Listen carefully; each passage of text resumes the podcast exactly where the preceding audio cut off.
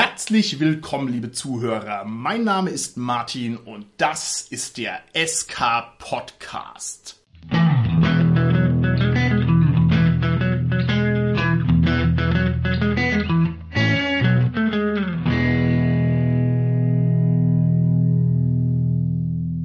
Endlich sitzen wir wieder gemeinsam im Studio. Der Virus kann uns nichts anhaben. Das Thema der heutigen Folge ist der Untergang des Pen and Paper Rollenspiels oder aber die Frage, ist das Pen and Paper Rollenspiel am Ende?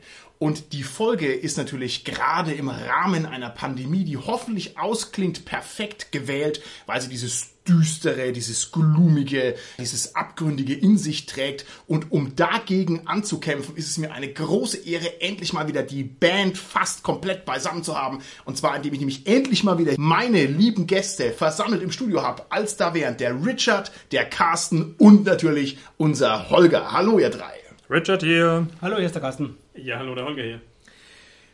Das Thema unserer heutigen Folge ergibt sich aus einem kuriosen Zusammenspiel der Kompetenzen. Und zwar zum einen aus einem Impuls eines unserer besten Kommentarschreiber heraus, dem guten Lichtbringer, der kein unbeschriebenes Blatt in der Rollenspielszene ist und der uns mit der Nase drauf gestoßen hat auf äh, ja den Umstand, der diese Folge untergründet und zum Zweiten den Carsten, der unerschöpfliche Archive an Rollenspielmaterial sein eigen nennt und der aus diesem Grund einfach Zugriff hat auf alles, was jemals publiziert worden ist seit der Reformation. Worum geht's jetzt ganz konkret? Es geht darum, dass ein gewisser Frank Heller, ebenfalls eine sagenumwobene Gestalt unserer Rollenspielszene, einen Artikel geschrieben hat.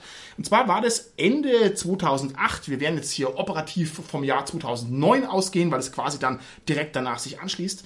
Und dieser Artikel hat in düstersten Farben ausgemalt, dass das Pen-and-Paper-Rollenspiel, so wie es damals existiert hat, sich nun auf sein bitteres Ende zubewegt und dass es im Wesentlichen, wir werden es dann gleich noch im Detail ergründen, rettungslos verloren ist.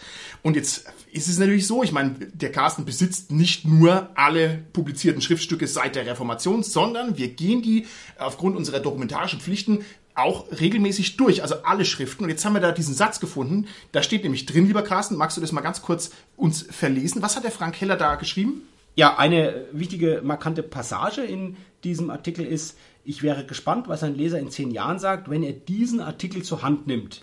Gut, das ist Ende 2008 geschrieben worden. Jetzt haben wir das Jahr 2020. Wir sind also minimal, würde ich sagen, über den zehn Jahren drüber. Aber wir als Leser und Podcaster sagen sehr gerne jetzt was zu diesem Artikel und sind wirklich super, super dankbar dem Lichtbringer und auch dem Frank Heller für diese Vorlage für unsere heutige Folge. Richtig, wir werden also mal gucken, was für Prognosen zum Rollenspiel haben sich damals eingeschlichen in die Perspektive, was hat sich bewahrheitet, was hat sich als Fehlperspektive herausgestellt? Und ich denke, das ist doch eine interessante Sache, einfach mal um abzuklopfen, wie trittsicher, wie belastbar sind die eigenen Perspektiven, was kann man vielleicht für die Zukunft ableiten? Und was hat man damals sich vorgestellt, wie die Zukunft aussieht. Ja, wir werden uns also vielleicht unsere unsere Corona-Bäuche halten vor Lachen. Das stimmt nicht, ne? Wir haben alle gut abgenommen. Ich schaue mal in die Runde. Einwandfrei, meine Herren. Sehr gut.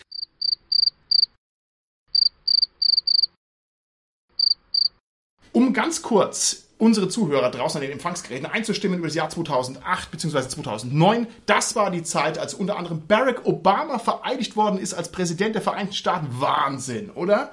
Das ist schon wieder ein bisschen her.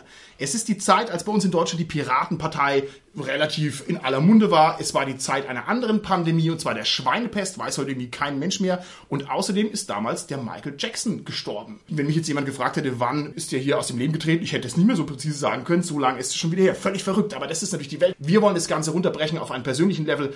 Lieber Richard, ich erküre dich als den Ersten, dem ich jetzt die Frage stelle. 2009, wie war da dein Leben? Wie hast du gelebt im Jahr 2009? Erzähl uns was. Also 2009 bin ich ins SK Podcastland gezogen. Uh. Ja, also 2008 hingezogen, auch Ende 2008. Also ist es halt doch sehr aktuell. Nach Europa? Was? ich habe da in meine Runden reingelebt. Also ich habe halt nebenbei gearbeitet und Rollenspiel gespielt, wie es sich so halt gehört. Wunderbar, lieber Carsten. 2009, was war da bei dir los? 2009 habe ich meine bezaubernde Frau kennengelernt. Das ist mir daher natürlich noch sehr gut in Erinnerung. Und im Jahr 2008 habe ich angefangen bei meinem Arbeitgeber, bei dem ich jetzt immer noch bin, zu arbeiten. Sozusagen der dritte Start ins Berufsleben war das sozusagen bei mir, was so die Jobs anbelangt. Und bis jetzt dann auch mittlerweile der langlebigste. Und also Frau kennengelernt und den großen Brotberuf erworben. Das sind ja zwei erhebliche Schritte im Leben. Da war es also für dich ein relevantes Jahr, das Jahr 2009. Lieber Holger, 2009, was war los bei dir? Wir sprechen ja vom Wechsel 2008 auf 2009 und das war auch genau die Zeit, in der ich meine Bachelorarbeit damals geschrieben und dann abgegeben habe. Ich war halt hauptsächlich mit dem Studium irgendwie beschäftigt und nebenbei noch ein bisschen Geld verdienen und so. Sowas in der Richtung. Okay, wunderbar. Bei mir war das Jahr 2009 dadurch geprägt, dass ich ein halbes Jahr kein Internet hatte. Dazu muss man sagen, dass das Internet damals noch gar keine so große Sache war, aber ich habe mich da also auch beruflich verändert. Und äh, das schöne Unternehmen 1 und 1, das damals die günstigen Internetverträge angeboten hat, hat es nicht gebacken bekommen, mir die Leitung auf die neue Wohnung freizuschalten. Und wenn man sich das mal überlegt, man hat irgendwie ein gutes halbes Jahr kein Internet, was das für ein Desaster eigentlich ist, ne? Also wie das völlig unvorstellbar ist. Und da musste ich ein halbes Jahr durch. Aber es war damals noch so, dass damals auch das Internet noch nicht in seiner ganz ausgeformten Art die Welt durchdrungen hat. Also damals war das noch so ein bisschen nerdy. Man konnte da sich noch gut drum rumtricksen für meine Ehrenrettung, weil ich habe mich damals natürlich aufgeregt wie Sau, da habe ich dann auch auf Wikipedia gefunden, dass also da sehr, sehr viele Kunden nicht bedient worden sind. Also das heißt, da bin ich auch ein größeres Problem reingefallen, aber das hat mich damals sehr betroffen. Ich erinnere mich, ich habe dann in der Mangelung eines Internets viel ferngeguckt, was ich gar nicht machen habe, viel King of Queens angeguckt, weil es war damals in meinen Augen irgendwie auf ProSieben oder so oder auf Kabel oder sowas war das da. Was noch? Es war ein schöner Sommer, das weiß ich auch noch. Rollenspielerisch, muss man sagen, habe ich damals ziemlich eisenhart schwarze Augen gespielt. Nicht links geguckt, nicht rechts geguckt und es hat mir aber auch einigermaßen gereicht. Wie war es denn bei euch 2009? Was habt ihr denn da Schönes gespielt, ihr Lieben? Ich habe Werwolf die Apokalypse gespielt, D&D 4 und Vampire Dark Ages. Warst du zufrieden im Jahr 2009? Ja. War ich. Okay. Carsten? Sehr prägend war bei mir tatsächlich noch das Jahr 2008, weil da habe ich mein erstes Live-Rollenspiel gespielt. Oh. Das war ein DSA-Lab, aber eben mein erstes Lab überhaupt. So 2009 war auch so die Zeit, wo ich begonnen habe von dem schwarzen Auge, was ich genauso wie du damals noch wirklich favorisiert habe, mehr und mehr dann auch auf Cthulhu umzusteigen. Okay. Das könnte auch schon gewesen sein, so die Zeit, wo ich dann irgendwann auch auf die ersten Cthulhu-Cons gegangen bin. Ich glaube, es war ein bisschen später noch, war vielleicht ein Jahr, aber das war auch so die Zeit, wo ich dann wirklich auch dann in die Cthulhu-Szene mehr und mehr eingestiegen bin, nachdem ich das vorher auch schon dann immer so für Einsteiger geleitet hatte und da immer schon Cthulhu-One-Shots sich mehr und mehr in mein Spieler der Leben geschlichen haben und dann auch irgendwann auch in meiner Stammrunde dann eingezogen sind, nicht nur dann für die neuen Leute. Okay, sehr schön, sehr schön. Holger, wie war es bei dir? Ich hatte eigentlich vom Ende meiner Schulzeit so bis zum, sagen wir mal, Anfang meiner Masterzeit ungefähr eine kleine Pause in der Rollenspiel-Vita. Das habe ich, glaube ich, auch irgendwann schon mal erwähnt, aber da kam es einfach irgendwie nicht richtig dazu, dass ich spielen konnte. Okay. Jetzt dreht sich natürlich unsere Folge um den Niedergang des Rollenspiels und im Jahr 2008, 2009 muss es offensichtlich so präsent und so dominant gewesen sein, dass da die Leute Artikel darüber geschrieben haben. Jetzt mal meine Frage an euch, habt ihr davon was mitbekommen? Habt ihr da mitbekommen, dass das Rollenspiel geschwächelt hat oder ist das völlig an euch vorbeigezogen? Ich habe damals einen Artikel aus einem anderen Magazin gelesen, der für mich damals besser einzusehen war der natürlich auch in unserem Archiv ist, wie ich festgestellt habe. Und da hat man halt auch schon gesagt, dass die Rollenspielszene halt am Schwächeln wäre. Ich habe es damals natürlich nicht mitbekommen, weil ich zu dem Zeitpunkt gar nicht auf Cons gegangen ja, bin ja. und nur meine Home-Runden gemacht habe. Ich denke, das hat auch alles ein bisschen mit der Umstellung, zumindest für mich damals zu tun gehabt, von D&D 3 auf 4. Ah, okay. Das kam nämlich auch, dass D&D 4 2008 meine ich, erschienen ist. Und die, die 4 hat ja echt gute Zahlen geschrieben. Also es hat dich auf alle Fälle erreicht. Du hast davon mitbekommen, dass ja. beim Rollenspiel irgendwas im Argen lag. Alles klar, Carsten, wie ist es bei dir? Das war jetzt gerade ironisch gemeint, Richard, ne? Mit den guten Zahlen für die und die vier. Oder ja, hat sich das wirklich gut verkauft? Die drei Grundbücher sind auf Deutsch erschienen und dann wurde es eingestellt. Ist doch gut, oder? ich dachte, so funktionieren gute Rollenspiele. Es freut mich jetzt zu hören, weil ich fand wirklich D&D 4 mit diesem Skirmish-System, was auf einmal als Rollenspiel funktionieren wollte. Also wirklich, wo ich sage, das ist die völlig falsche Mischung. Ich habe dadurch durch D&D 4 Dark Sun kennengelernt, was eine super tolle D&D-Welt ist, aber dieses Spiel, das eigentlich ein Skirmish ist, ist und kein Rollenspiel ist, das fand ich wirklich befremdlich und es wundert mich nicht, dass das so schlecht ging, das D&D 4. Wir kommen ja im Laufe der Folge und da werde ich dir widersprechen, warum D&D 4 eigentlich der Supererfolg sein sollte. Okay, wow. es hat sich jedenfalls nicht so gut verkauft, wenn nur drei Publikationen rausgekommen sind und es dann eingestellt wurde auf Deutsch. Ich sagte, es hätte der Erfolg sein können, nicht er wurde der Erfolg. Okay, okay, okay, das ist interessant.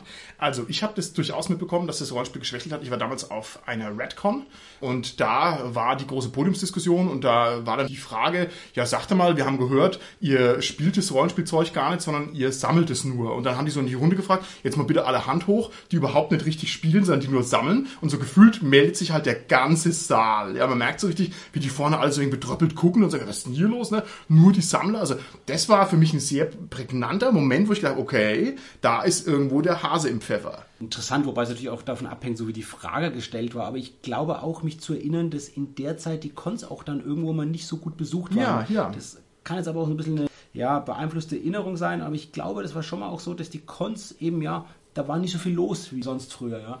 Und es ist eben auch eine Zeit, die ich rollenspielerisch auch nicht so gut in Erinnerung habe, was natürlich jetzt zum einen daran liegen Ja. kann, dass es halt auch schon zehn Jahre her ist und ich denke, liebe Hörerinnen und Hörer, euch wird es genauso gehen. Also zu überlegen, was habe ich vor zehn Jahren gemacht, rollenspielerisch und so, das ist erstmal gar nicht so einfach, wenn man da zurückdenkt, wenn man überhaupt so lange gespielt hat.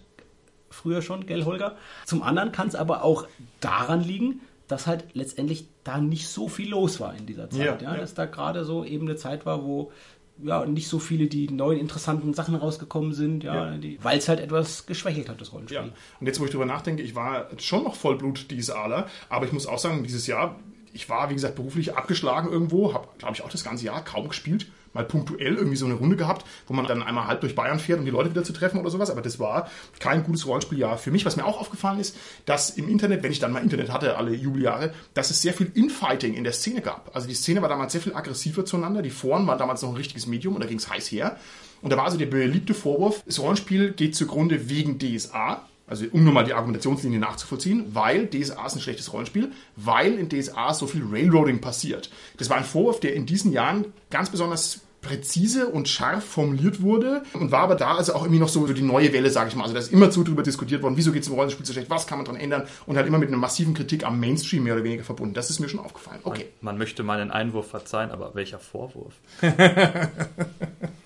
Holger, das piepst du dann bitte raus. Ja? Was soll ich rauspiepen? Gut, dann würde ich sagen, gehen wir mal zum Artikel vom Frank Heller. Und jetzt müssen wir natürlich vorneweg, bevor wir uns mit dem Artikel auseinandersetzen, mal zwei Worte zum Frank verlieren. Carsten, du bist dafür der geeignetste. Sag uns doch mal so ein bisschen, welche Meriten hat der Frank gesammelt? Warum ist das jemand, den man kennen sollte in der Szene? Frank Heller hat das deutsche Cthulhu sehr entscheidend geprägt. Erst als Chefredakteur und Herausgeber von dem Magazin Cthulhuide Welten, dann auch alsbald als Chefredakteur. Und der war von, wenn ich es richtig erinnere, jetzt von 2001 bis 2011 eben Chefredakteur bei Pegasus, bei Cthulhu. Und da muss man wirklich sagen, unter seiner Ägide sind eine Menge tolle, tolle Sachen in Cthulhu herausgekommen, entstanden. Es ist wirklich auch eine riesige Beteiligung gewesen an Autoren, an Fans, die, die mitgeschrieben haben, die mitgemacht haben, wo das dadurch, kann man wirklich sagen, zu einem der großen oder größeren Rollenspielsysteme in Deutschland wurde, Cthulhu. Okay. Und das ist sicherlich ihm zu verdanken und er hat auch tolle Sachen geschrieben, also zum Beispiel das schrecklich einsam gelegene Haus ist eins seiner Abenteuer, ein also fantastisches Abenteuer, er hat mehrere sehr gute Sachen geschrieben, aber das erinnere ich mich gerade als erstes. Ja, es ist schon auch wieder krass, wenn man bedenkt, dass das jetzt schon 2011 ja fast auch schon wieder zehn Jahre jetzt ist, wo er jetzt aufgehört hat als Chefredakteur. Ja. Muss man sagen, Frank Heller ist immer noch in der Szene aktiv, sozusagen als Sachverständiger für Cthulhu. Er hat jetzt unter anderem jetzt bei Ulysses kam ja auch Cthulhu DSA raus oder Cthulhu Aventurien raus. Da hat er jetzt zum Beispiel auch irgendwie als Supervisor sozusagen mitgeholfen und deswegen geguckt, dass es halt stimmig ist und dass es passt. Ist immer wieder als, als Lektor auch mit aktiv, als Essayautor für Rollenspielpublikationen, wo Sachartikel geschrieben werden über Cthulhu. Ein Midgard-Abenteuer hat er vor ein paar Jahren veröffentlicht. Also er macht immer wieder auch noch Sachen und ist noch da Ja. halt nicht mehr so aktiv, wie er es als Chefredakteur war. Das hat er auch klar geschrieben, wo er seinen Abschied in einem Forum bekannt gegeben hat, unter anderem, wo er eben sagte, er ähm, ist jetzt beruflich halt auch mehr gefordert und kann es halt natürlich mit seiner Berufsrolle und wirklich diese, dieser große Nebenjob als Chefredakteur, dass sich das nicht mehr so gut vereinbaren kann, dass er halt auch wieder Freizeit mehr erleben möchte und deshalb war es für ihn der Grund damals da als Chefredakteur aufzuhören. Zu dem Zeitpunkt, wo er aber diesen Artikel geschrieben hat, eben, das war ja im Jahr Ende 2008, da war er noch Chefredakteur von Okay. Cthulhu. Der Frank Heller ist jemand, Ich kenne ihn nicht persönlich leider, ich hoffe, das wird sich irgendwann mal ändern, aber ich habe noch niemals ein negatives Wort über den Frank gehört und der wird immer nur als der gehandelt, der also unglaublich kompetent ist und der da also ganz viel auf die Beine gestellt hat. Also auf alle Fälle eine sehr interessante Figur in der Szene.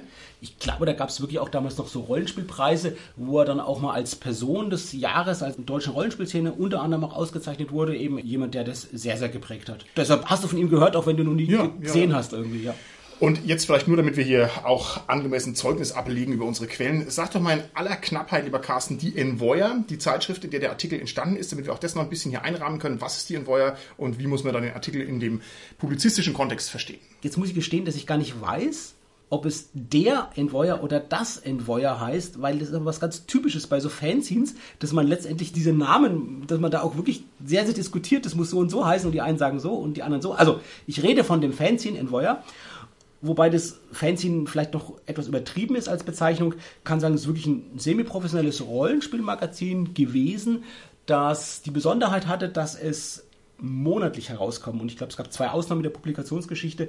Und das ist halt wirklich jeden Monat eine Ausgabe erschienen. Die letzte Ausgabe, die ich hier ins Studio mitgebracht habe, die hat 52 Seiten, A5. Und die waren ungefähr alle so in dem Umfang. Es Ja. gab auch sogar noch ein paar Sonderpublikationen. 1996 müsste die erste Ausgabe erschienen sein und die letzte Ausgabe jetzt 11 2008 die ist eben 2008 erschienen und das ist die Nummer 143. Wie gesagt, neben noch ein paar Sonderausgaben. Und was auch bemerkenswert ist beim Envoyer jetzt vielleicht so, dass es halt so ein Rollenspielmagazin ist, wo halt natürlich Rezensionen drin ist, wo Sachartikel drin sind und natürlich auch Spielmaterial und auch Abenteuer drin sind. Ja. Und wenn man so reinschaut in alte Envoyer-Ausgaben, ist es total interessant, was man da so natürlich für Namen liest von Leuten, die jetzt auch professionell für Verlage tätig sind in der Rollenspielszene, die damals schon geschrieben haben. Also das ist wirklich auch so ein kleines Who is Who der Rollenspielszene von Leuten, die man jetzt kennt, wo man sieht, oh, die waren damals ja auch schon in der Szene und haben schon geschrieben, die waren halt noch nicht so bekannt oder so. Und das ist eine ganze, ganze Menge. Also es ist wirklich interessant zu gucken, wer da schon alles geschrieben hat. Ich war wirklich überrascht, welche Namen ich da unter anderem gelesen habe. Okay, sehr interessant. Also das heißt, auf der einen Seite ein sehr standfestes Fanzine, auf der anderen Seite ein Fanzine, was allgemein die, das Rollenspiel-Hobby unterfüttert hat. Das war eben die letzte Ausgabe und das war halt auch der Anlass sozusagen, das hat er auch geschrieben, der Frank Heller noch im Vorwort, dass der André Wiesler, der glaube ich da dann auch Chefredakteur war, war lange glaube ich stellvertretender Chefredakteur, dann irgendwann auch Chefredakteur von Envoyer, dass der ihn gebeten hatte, dieses Vorwort zu schreiben. Und noch vielleicht ein Detail zum Envoyer, wenn ich es richtig erinnere, hat das wirklich mal eine Auflage gehabt, glaube ich, von bis zu 4000 Stück des Was? Fanzines. Oder Was? semi-professionelle Magazin. Und das ist halt schon eine Nummer. Wenn es Das wirklich stimmt, wenn es jemand genauer weiß zu unseren Hörern, bitte uns nochmal sagen und schreiben. Ich glaube aber, es hat um die 4000er Auflage. Und wenn ich gerade euch anspreche, liebe, liebe Hörerinnen und Hörer, tatsächlich war es Glück, dass ich diese Ausgabe in meinem Magazin hatte, weil ich habe ungefähr in meiner Sammlung mit Schrecken festgestellt, dass ich ungefähr so eine Handvoll Envoyer-Ausgaben noch habe und dass mir die wirklich also sehr, sehr löchrig ist, mein Bestand. Und wenn jemand für euch zu einem akzeptablen, annehmbaren Preis noch eine größere Menge von Envoyern hat, bitte meldet euch bei uns. Wir werden uns sicherlich einig und meine Sammlung und unser Archiv freut sich darüber. Ich zahle doppelt. Ja, immer an mich auch nochmal eine Mail schicken. Der Frank Heller hat kurz selbst Zeugnis abgelegt, was er als Vorarbeit geleistet hat für diesen Artikel. Und zwar hat er gesagt, er hat viele Unterhaltungen geführt mit anderen Machern aus der Szene. Zum Beispiel hat er mit den relevanten Geschäftsführern damals gesprochen, unter anderem von Ulysses, von Pegasus Press und von Feder und Schwert. Das heißt, er hat sich das also auch nicht leicht gemacht, irgendwas da zusammenfabuliert, sondern er hat schon die Quellen angezapft, die eben damals Ahnung hatten, worum es eigentlich ging. Und ich würde vorschlagen, dass wir das jetzt so machen. Wir werden den Artikel natürlich nicht verlesen. Ich werde jetzt auch nicht einzelne Versatzstücke daraus vorlesen, sondern wir werden die zentralen Thesen paraphrasieren, so gut es eben geht. Manchmal ist es wortwörtlich, manchmal ist es ein bisschen zusammengefasst hier einfach nur, damit wir es am Mikrofon gut aussprechen können. Und dann machen wir jetzt hier einmal den Kopfsprung hinein in die Vergangenheit, hinein ins Ende des Jahres 2008 und schau mal, was der Frank Keller zu sagen hat. Ich fange an. Die erste These gliedert sich ein das Kapitel, das überschrieben ist mit der Überschrift Der Niedergang des Rollenspiels und sie heißt Pen and Paper war nie riesig und seit Schmidt-Spiele ging es nur bergab. Was sagen wir dazu, lieber Carsten? Ich kann mich auch noch entsinnen, dass das wirklich ein herber Schock war damals. Die Pleite für uns, die war ja schon ein paar Jahre zuvor. Das war noch so 96, 97, wo die Pleite eben, glaube ich, von Schmidt-Spiele war. Wo es auch wirklich darum ging überhaupt, wie geht es mit dem schwarzen Auge weiter? Ja, also das ja. war erstmal gar nicht klar uns damals. Und wir haben uns ja wirklich riesig gefreut, wo dann klar war, dass das erstmal zu Fanpro wandert und die das weitermachen. Aber eben, und das schreibt er ja auch im Artikel, der Frank, war dann klar, dass natürlich das eine ganz andere Verbreitung hat, eine viel geringere Auflage hat.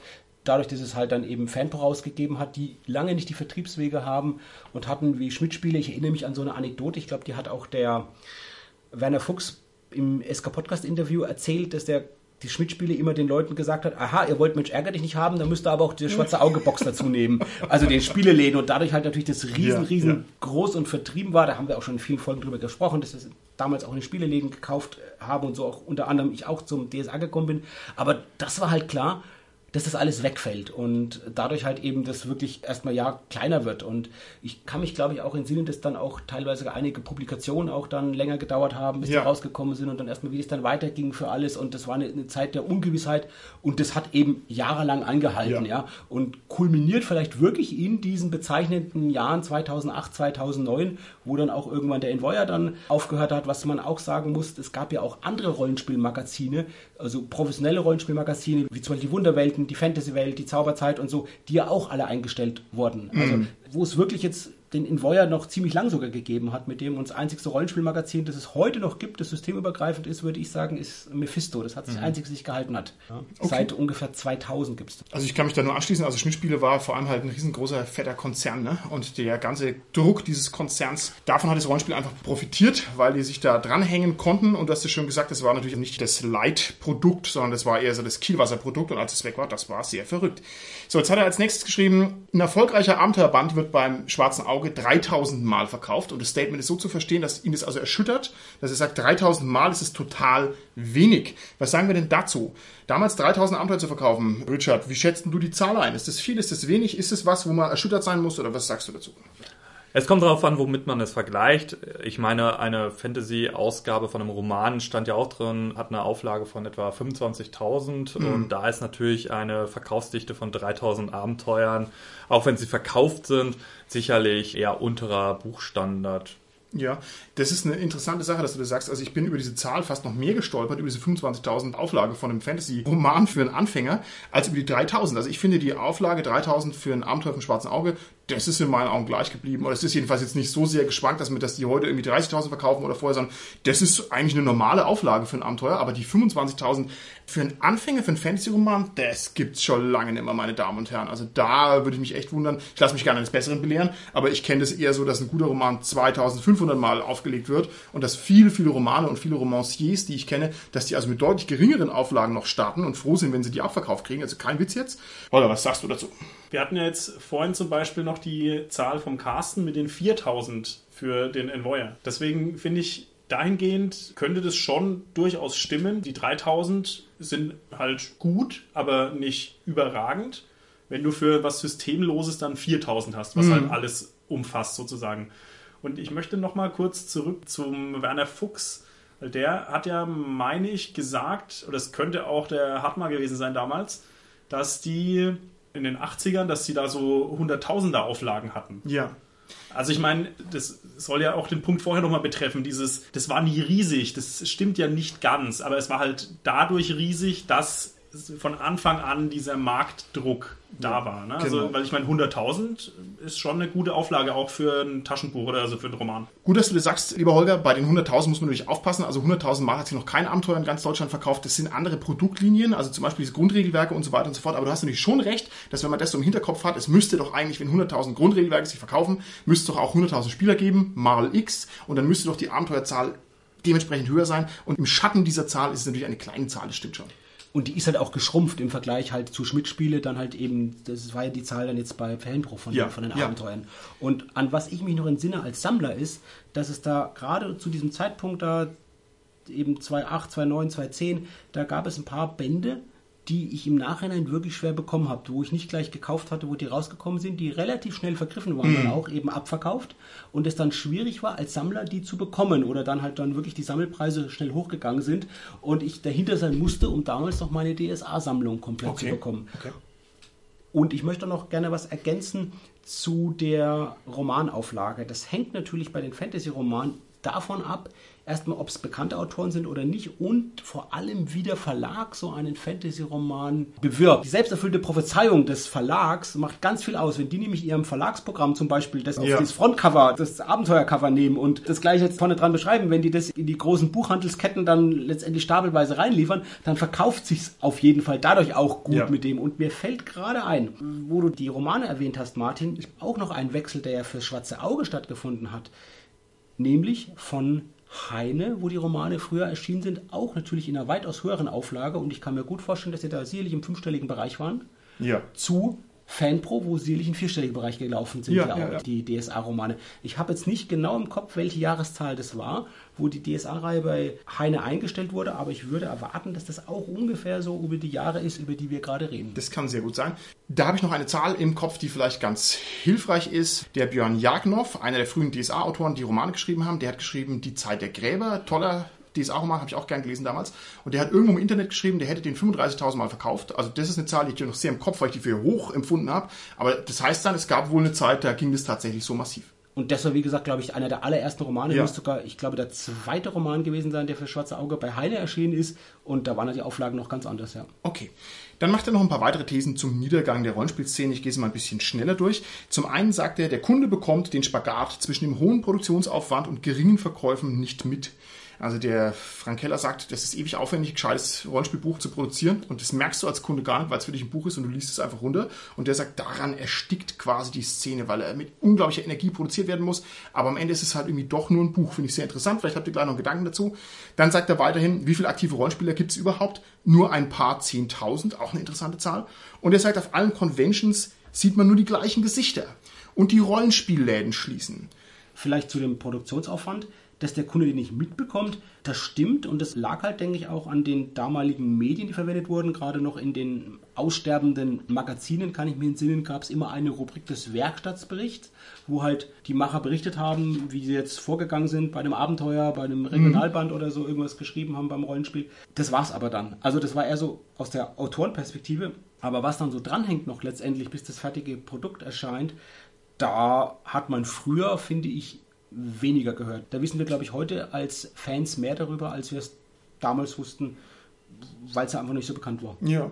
Auf allen Conventions nur die gleichen Gesichter. Du hast deine eigene Rollenspiel-Convention, lieber Richard. Ich möchte es ja. mal unterstreichen. Die großartige MWC, die hoffentlich bald wieder ihre realen Pforten öffnet. Sind es immer die gleichen Pappenheimer oder sind da neue Leute auf den Conventions? Es ist ja so, wenn man bekannt ist, dann kennt man die bekannten Leute und die trifft man halt auf Cons meistens immer wieder. Natürlich auch die richtig starken Fans, die dann vielleicht zum Verlagsstand kommen und sich halt gerne unterhalten. Und ich bezeichne eine Con auch immer gerne als so äh, die Familie wiedersehen, dass man schon immer wieder ein paar bekannte Gesichter sieht. Aber nur finde ich halt, also erst im jetzigen Punkt vielleicht übertrieben gesagt. Wenn natürlich damals die Zahlen runtergegangen sind und die Konzahlen wirklich zusammengebrochen sind, dann kann es natürlich sein, dass man wirklich häufig die ganzen Stammgäste nur Ja. noch trifft und keine neueren, also keine neuen mehr. Und dann ist es natürlich wirklich so, dass man halt, ja, eigentlich vielleicht deswegen nur noch Sammler Ja. trifft, weil die sich nur noch dort am Unterhalten sind über das alte, schöne Hobby. Ja.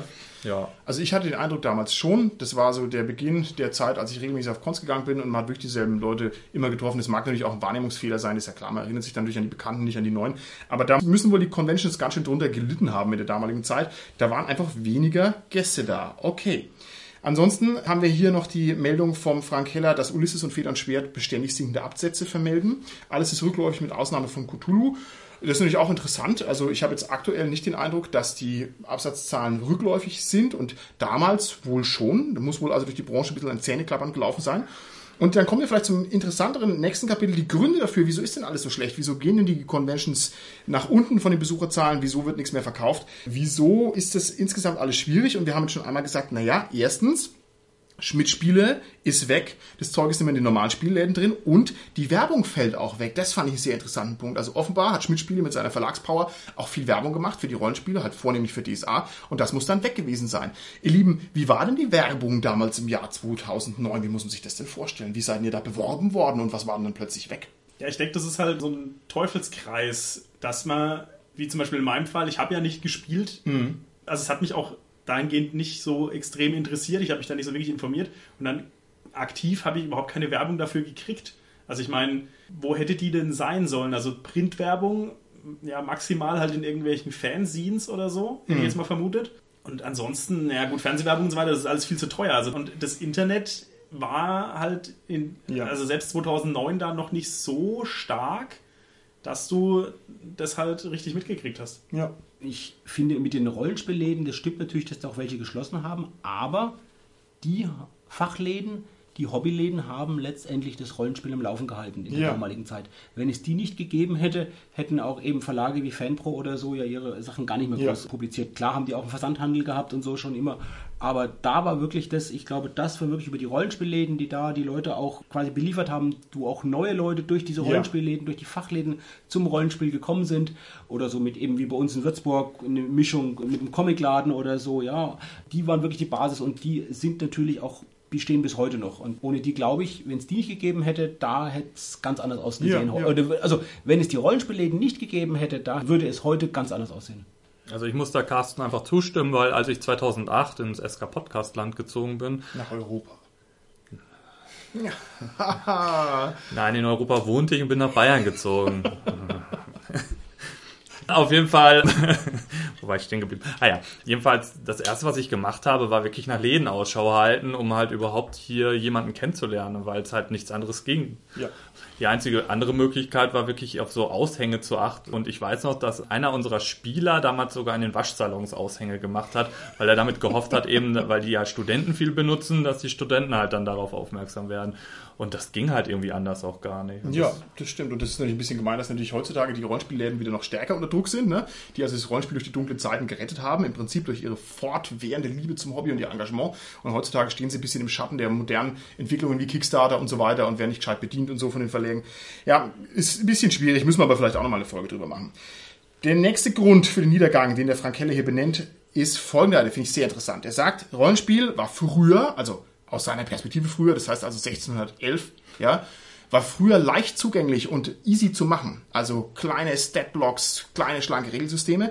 Und heute, also das Frank Heller heute, 2008, 2009, ist es alles abschreckend viel. Es ist alles zu dick. Die Regelsysteme schrecken ab und es gibt viel zu viel ja, Supplementbände. Und er schreibt also schön, dass man sich da einlesen muss, um auf den Stand zu sein. Und er deckt natürlich da immer ein bisschen ans schwarze Auge und sagt, es hat so einen inhaltlichen Bloat. Ja, da kommst du ja gar nicht mehr rein. Was sagt er dazu? War 2009 das Ende der Fahnenstange erreicht, was dicke Regelwerke angeht? Und war damals der Bloat auf seinem Zenit und seither ist es wieder abgesunken? Also ich finde, er hat teilweise recht, aber teilweise eben halt auch nicht. Er hat recht damit, dass in den 2000ern waren die Regelwerke halt wirklich dick. Ich- DSA 4, um jetzt als beste Beispiel, oder D&D, Pathfinder, das waren halt wirklich Wälzer und Shadowrun. Also die ganzen großen sind bis auf Cthulhu halt riesige Bücher gewesen und wirklich mit endlos vielen Supplements.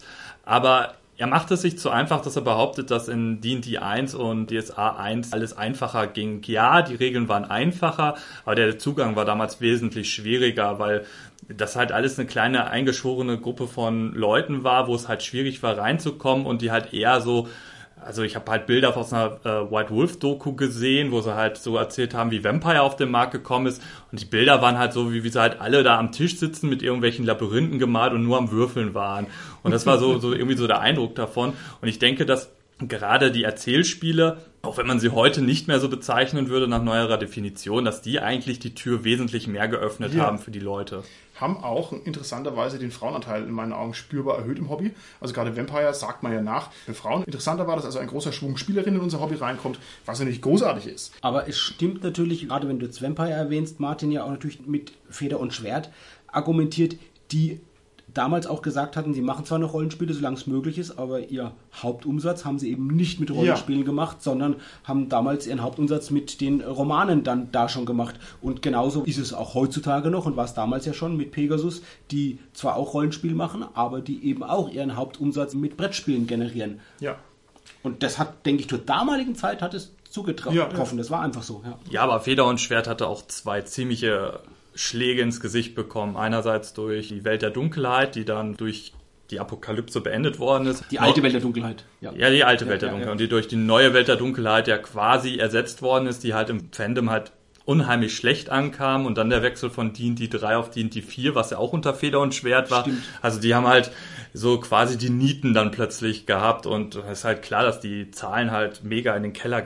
Eine Sache, die ihr schon erwähnt habt, die damals noch nicht so, denke ich, auch, auch so greifbar war und vielleicht noch gar nicht auf dem Schirm war, waren die Erzählrollenspiele, die jetzt dann ja wirklich jetzt in den letzten Jahren ja enorm gekommen sind. Kleine, Mhm. äh, schnelle Rollenspiele, wo man keine großen Regeln braucht. Und das zweite ist halt die OSR. Ja, es gerade sagen, Und ja. die ist ja nochmal genau das Gegenteil davon, was er sagt, oder das ist halt genau die Heilung für das Problem, Ja. das er aufzeigt, nämlich mit DSA 4 und vergleichsweise wirklich großen Regelkonvoluten. Und jetzt mit der OSR, dass es halt viele neue Systeme gibt, wie jetzt DCC, Lamentations of the Flame Princess, Dungeon Slayers, wirklich eine Menge Systeme gibt, die wirklich genau das wieder machen, einfach zu spielen, schnell zu spielen sind und die sind ja wirklich jetzt seit einigen Jahren zunehmend im Kommen und das hat sich damals halt noch überhaupt nicht abgezeichnet. Da stimme ich dir vollkommen zu, lieber Carsten. Interessant ist natürlich die Frage nach der Prognose. Wie geht es denn weiter mit den Erzählspielen? Und wie geht es weiter mit der OSR? Ist die OSR im Prinzip ausgespielt oder handelt es sich dabei vielleicht um das Herz des Hobbys und es ist der wahre Kern und es bleibt immer jetzt auf so einem OSR-Level? Wir werden es sehen. Aber Blick in die Zukunft werden wir auch noch ein bisschen präziser am Ende der Folge hoffentlich wagen, wenn wir dazu kommen.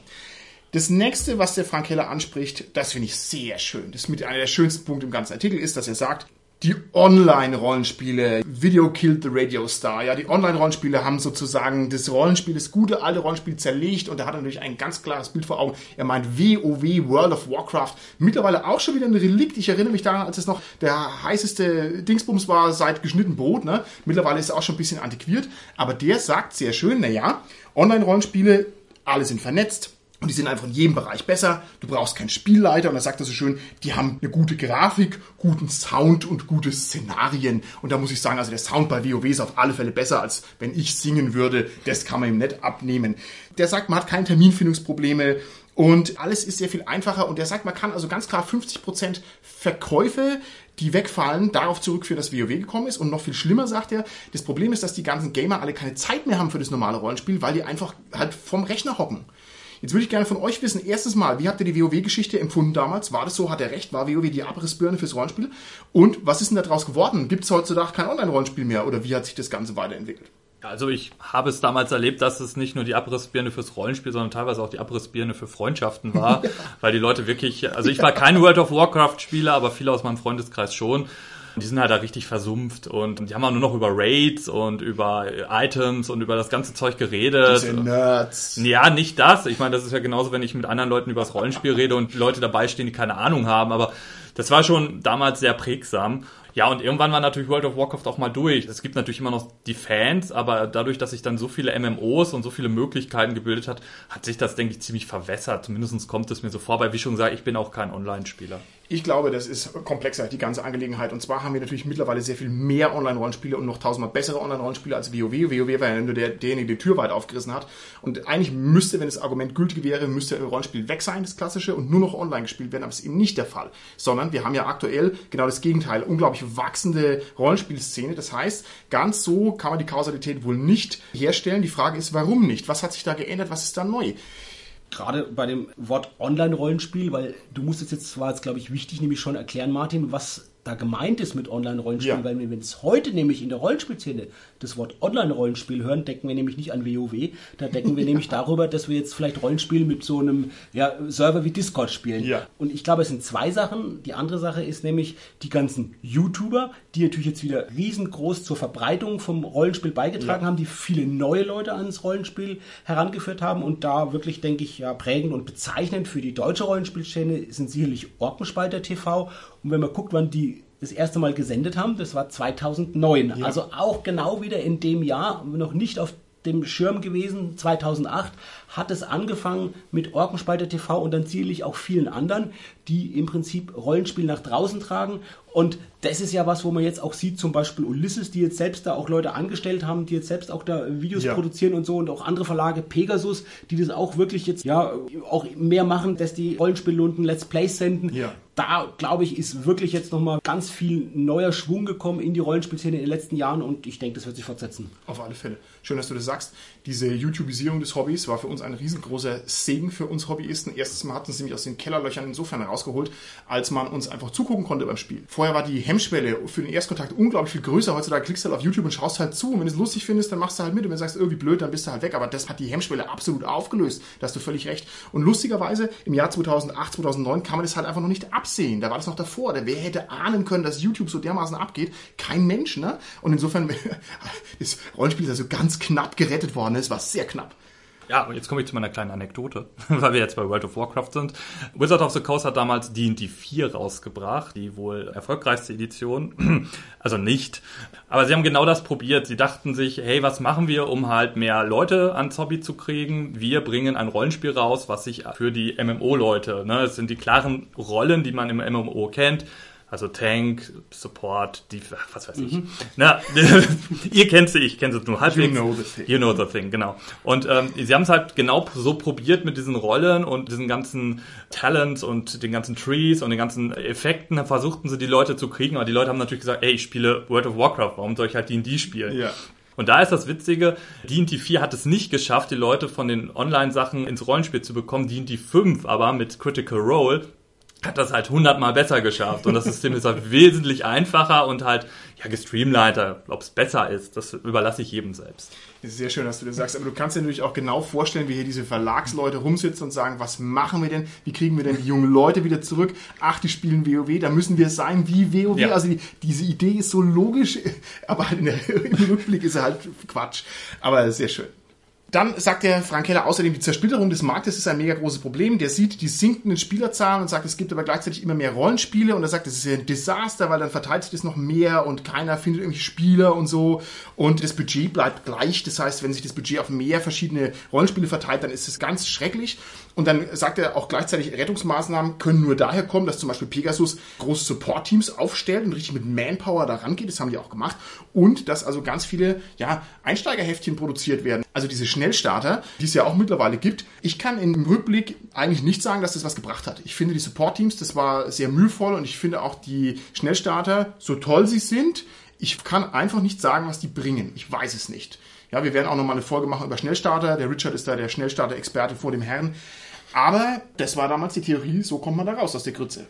Die beiden Rettungsmaßnahmen haben ja wieder das inhärente Problem, die sind sehr abgekapselt, trotz allem. Also ich meine, die Supporter, die kannst du ja nicht einfach so, also schreibt er auch im Artikel, man kann die nicht einfach so in Deutschland irgendwo rumschicken, in die Jugendzentren oder was auch immer, sondern du musst es halt trotzdem zentrieren auf irgendwie Cons oder so. Ja. Und die Schnellstarter, ja, wo kriege ich die her? Ne? Also auch wieder nur auf der Con oder halt vielleicht aus dem Fachgeschäft, aber wo kriege ich die als Neuling her? Das Ja. hat man ja auch schon in manchen anderen Folgen äh, thematisiert.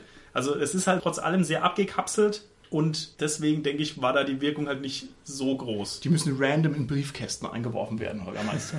Ich denke, das stimmt. Das war bezeichnend eben für die Szene damals, vor über zehn Jahren. Mit den Stellstartern ist es jetzt eben durch die Digitalisierung natürlich so, die gibt es fast alle gratis natürlich als PDF, damit viel weiter verbreitet, abrufbar. Ja. Werden auch beworben über Blogs, über Foren, werden die verlinkt in Facebook-Gruppen oder so, ja, auf Twitter.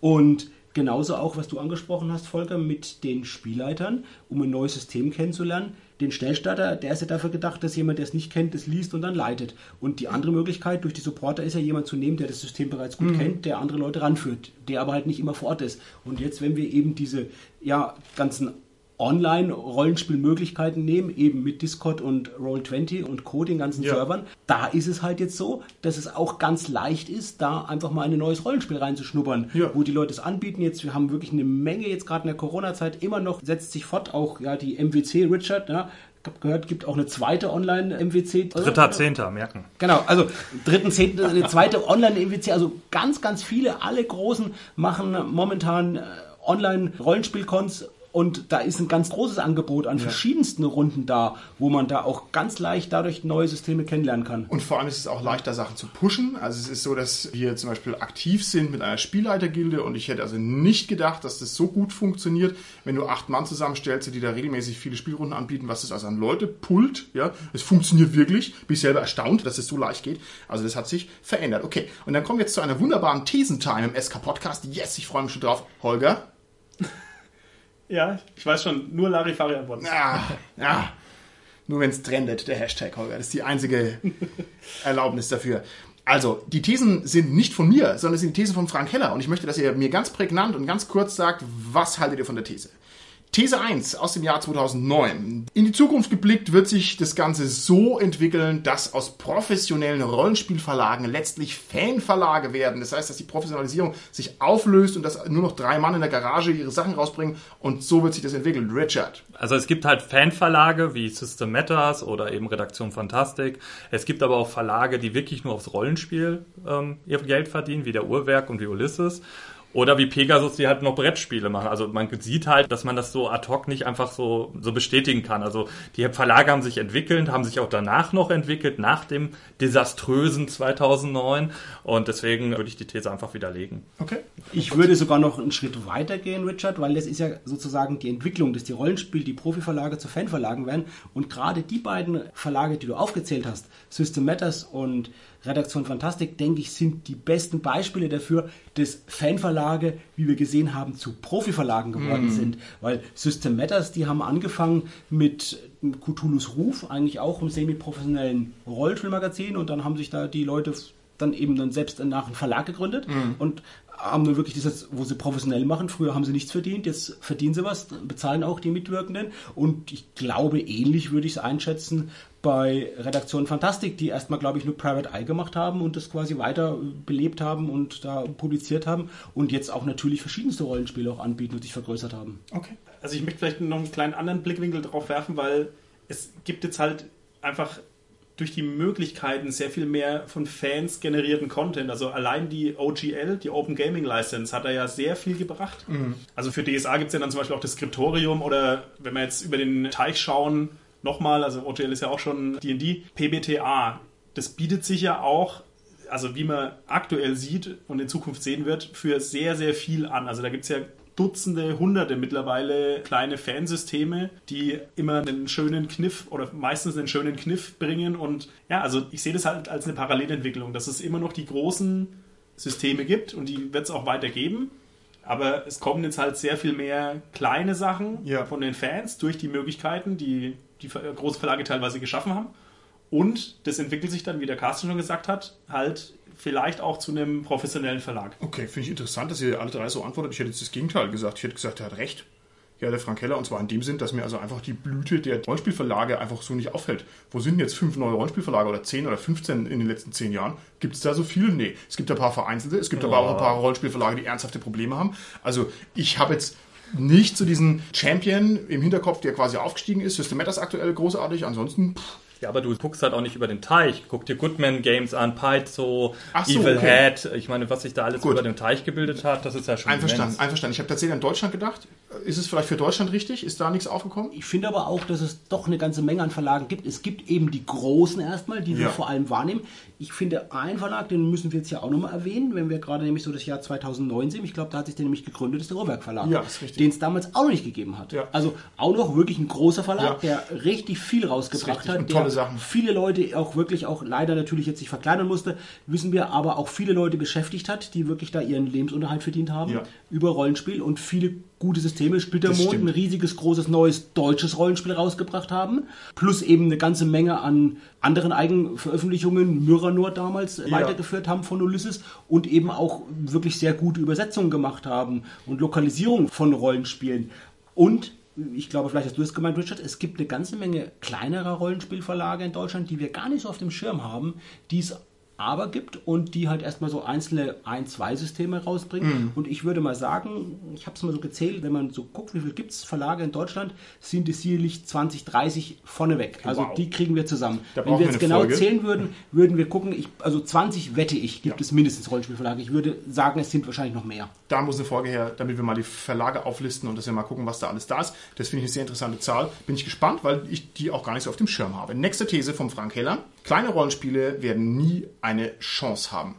Savage Worlds, Played by the Apocalypse, Fate. So These beendet. Also das sind alles kleine Systeme, die halt gezeigt haben, dass sie Erfolg haben. Interessant, interessante Aussage, kann ich dir voll zustimmen. Ich hätte auch wieder die Gegenposition vertreten. Wir hatten ja mal eine Folge gemacht, das beste Rollenspiel aller Zeiten, wo wir quasi ein Beliebtheitsranking gemacht haben, wo die Platzhirsche einfach alles dominieren und alles platt machen, wo also kleine Rollenspiele immer irgendwo so im Prozentbereich herummickern. Carsten, löse es mal auf. Wer hat recht? Ich würde sagen, es ist so ein Zwischending. Und zwar gibt es eben die Chance auch durch Kickstarter zum Beispiel, durch ja, so Fankampagnen, auch für kleine Rollenspiele durchaus eine gewisse Verbreitung zu finden. Es sind halt natürlich nicht alle, die erfolgreich sind. Und ich glaube, die Beispiele von dir, Richard, das ist halt natürlich so, das sind also die besten. Das hat schon einen Grund, warum halt jetzt gerade äh, Fate zum Beispiel oder DCC oder eben die Powered by Apocalypse Spiele, warum die jetzt ausgerechnet nach Deutschland auch dann gekommen sind, weil die halt schon erfolgreich waren und viele andere kleinere äh, Systeme sind halt nicht gekommen. Wobei, wenn wir sehen, ein Verlag wie System Matters, die machen halt wirklich viele kleine Systeme, wo es auch klar ist, dass die nicht eine große weitere Verbreitung finden, weil es halt da eigentlich in der Regel nur eine Publikation gibt, weil die nur auf so ein Band ausgelegt sind und da im Prinzip komplett abgeschlossen sind. Also die Frage ist natürlich, ob es darum geht, ob man mit kleinen Systemen in der Übersetzung hier mehr Geld macht oder ob sie gespielt werden. Und beim Spielen kann man ja auf die Online-Cons Ja. gucken. Gerade der Erfolg von DCC zeigt ja, dass äh, teilweise ein Drittel aller Runden nur DCC sind und halt nicht die großen. Wiewohl DCC größer ist, als man denkt, muss man dazu sagen. Aber ich Ja, weiß, was du du meinst. Ich weiß, was du meinst. Okay, ich gehe mal weiter. Die nächste These von Frank Heller lautet, Dinge werden in Zukunft kostengünstig im Internet, Anführungszeichen, Anführungszeichen, Airquotes, veröffentlicht. Er meint natürlich, dieser klassische Publikationsweg bringt es nicht mehr. Das Zeug kommt online raus und bleibt online. Man muss jetzt ein bisschen die 2009er Brille aufhaben. Also damals war das halt noch nicht so ganz easy zugänglich. Das war noch ein bisschen rumpeliger alles und so. Ja, hat er recht gehabt? Werden heutzutage die Sachen kostengünstig im Internet veröffentlicht? Ich würde nämlich sagen, ja, man denke mal an Splittermond, äh, erfolgreiches System. Carsten, du hast es gerade erwähnt, die haben einen Teil ihres Erfolgs auch der Tatsache zu verdanken, dass ihre Regelwerke einfach gleich gratis ins Internet gestellt haben. Und man konnte dann das kaufen, wenn man wollte. Aber das stimmt schon, dass die also so einen Push for free gemacht haben. Das ist richtig. Oder ist das ein Ausrutscher? Die Frage ist halt, wie er die These meint. Also wenn ich es halt so verstehe, dass Systeme nur noch im Internet veröffentlicht werden würden, würde ich ihm halt widersprechen, weil es gibt Sammler. Ne, Carsten, ich, wir sammeln Bücher, dementsprechend gibt's immer Abnehmer. Nerds. Nerds, Geeks. Aber ich äh, finde es trotzdem natürlich, äh, hat das Internet Optionen aufgemacht, gerade für kleine Drive-Thru-RPG ist ja so die größte Plattform für Ja, PDFs. ja. Da gibt's ja diese ganzen Angebote und da kann man auf jeden Fall fündig werden. Da habe ich überhaupt nicht dran gedacht, du hast vollkommen recht. Drive-Thru-RPG ist ja im Prinzip ein Self-Publishing-Prozess, wo du gar keinen Verlag brauchst und wo ganz oft drin steht, pay what you want. Und was soll das anderes sein, als die Sachen gratis auf den Markt werfen? Vollkommen richtig. Aber das sind ja auch natürlich bei Drive-Thru viele, viele Rollenspielsachen, die halt vor Jahrzehnten erschienen sind, die man sonst gar nicht mehr kriegt, die halt da noch verfügbar sind. Und das sind halt schon auch von den großen Verlagen teilweise Ja. die Sachen auf Deutsch, auf Englisch. Ich würde mir manchmal sogar noch ein paar mehr Sachen wünschen. Das ist schade, zum Beispiel bei den Warhammer-Sachen, die sind, glaube ich, einige von Warhammer 40.000 sind, glaube ich, nicht mehr verfügbar. Aber es ist wirklich toll, was da für ein Angebot ist. Die sind aber natürlich auch schon zu einem Preis, der gar nicht so viel niedriger ist als jetzt, sage ich mal, ein Printpreis. Ja. Und was die Sammler anbelangt, Richard, gebe ich dir völlig recht. Es ist sogar so, es gibt einen Sammlermarkt. Das ist nicht nur, dass wir das im Print haben wollen, sondern es zeigt sich auch daran, dass es halt auch Sonderpublikationen gibt. Ihr habt jetzt DCC mehrmals erwähnt. Da gab es auch von System Matters eine tolle wirklich Sammlerausgabe, so ein ganz hochwertiges schwarz-goldenes äh, ja, Einband für das, für das Regelbuch mit so einem Schober drin, mit einem tollen Cover drauf und so. Und dass sowas produziert wird in einer gewissen Stückzahl, wird es halt nur gemacht, weil es dafür auch einen Markt gibt, der Ja. das auch abnimmt. Ja, das und ist richtig.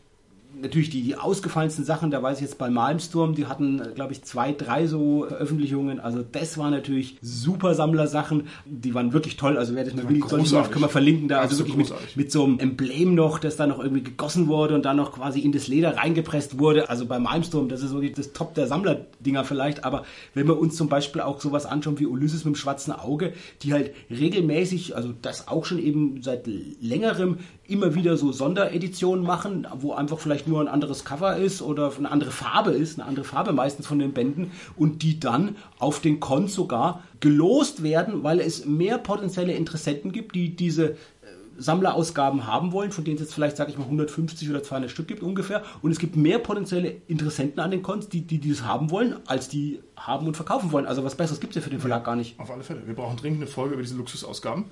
Und wir brauchen wahrscheinlich auch dringend eine Folge über die Prognose in die Zukunft.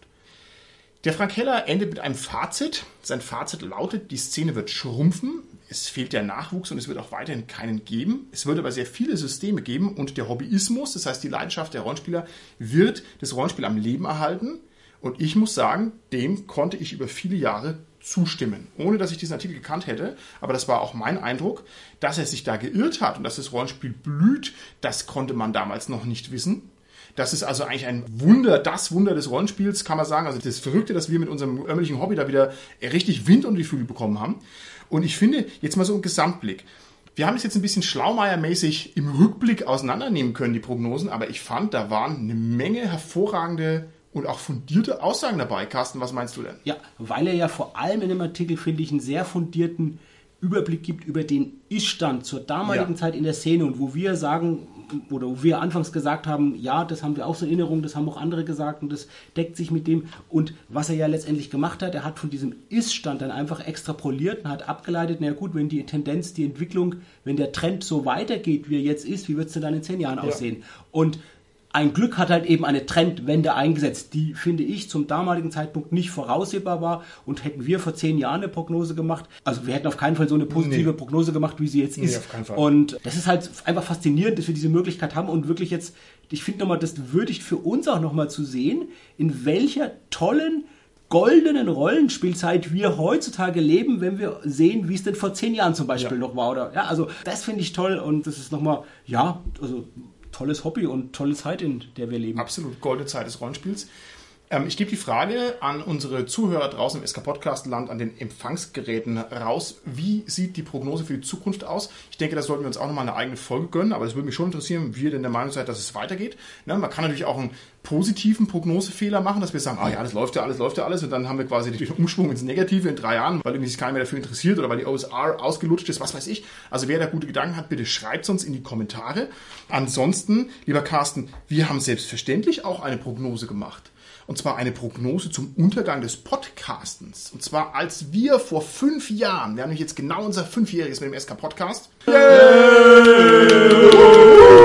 Als wir vor fünf Jahren mit Podcasten angefangen haben, haben wir gesagt, Podcasten, das ist ja ein Hobby, das untergeht. Ja, wir haben ein Szenario aufgemacht. Wir haben gesagt, wir sind wie Mad Max des Podcastens. Ja, vor uns liegt eine ausgebrannte Wüste. Das Benzin ist knapp. Nichts als Kampf und Verderben. Tatsächlich ist es auch nicht der Fall, dass wir also der letzte Podcast aller Podcasts waren. Man kann ja gerne hier mal unsere erste Folge sich nochmal anhören. Ganz im Gegenteil, es sind ganz viele tolle neue Podcasts aus dem Boden gesprossen. Wir haben also auch eine schöne breite Podcast-Szene, was das Rollenspiel angeht, was mich ganz arg freut. Also schönen lieben Gruß an alle unsere Kollegen, was auch immer sie für eine Facette des Rollenspiels beleuchten mögen. Das ist auf alle Fälle ganz toll. Ich möchte an dieser Stelle auch nochmal, weil mir das persönlich wichtig ist, nochmal darauf hinweisen, dass wir fast seit fünf Jahren unterstützt werden von unserer tollen Mäzenatin. Das ist die Tanja von Emporion of Games. Und während wir natürlich keinerlei kommerzielle Interessen haben, zumindest bisher, Während wir keinerlei kommerzielle Interessen haben, ist es natürlich so, dass wir uns freuen würden, wenn man sich das Angebot von unserer Tanja mal anguckt. Denn alles, was wir so rausgeben und rausschenken an Loot,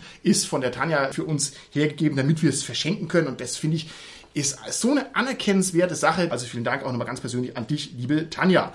Wenn du eine Rückschau machst, Martin, ich kann mich entsinnen, ich glaube sogar die erste Folge, du hast den Mad Max erwähnt, das war ja eine Filmbesprechung, unter anderem auch von Mad Max Fury Road.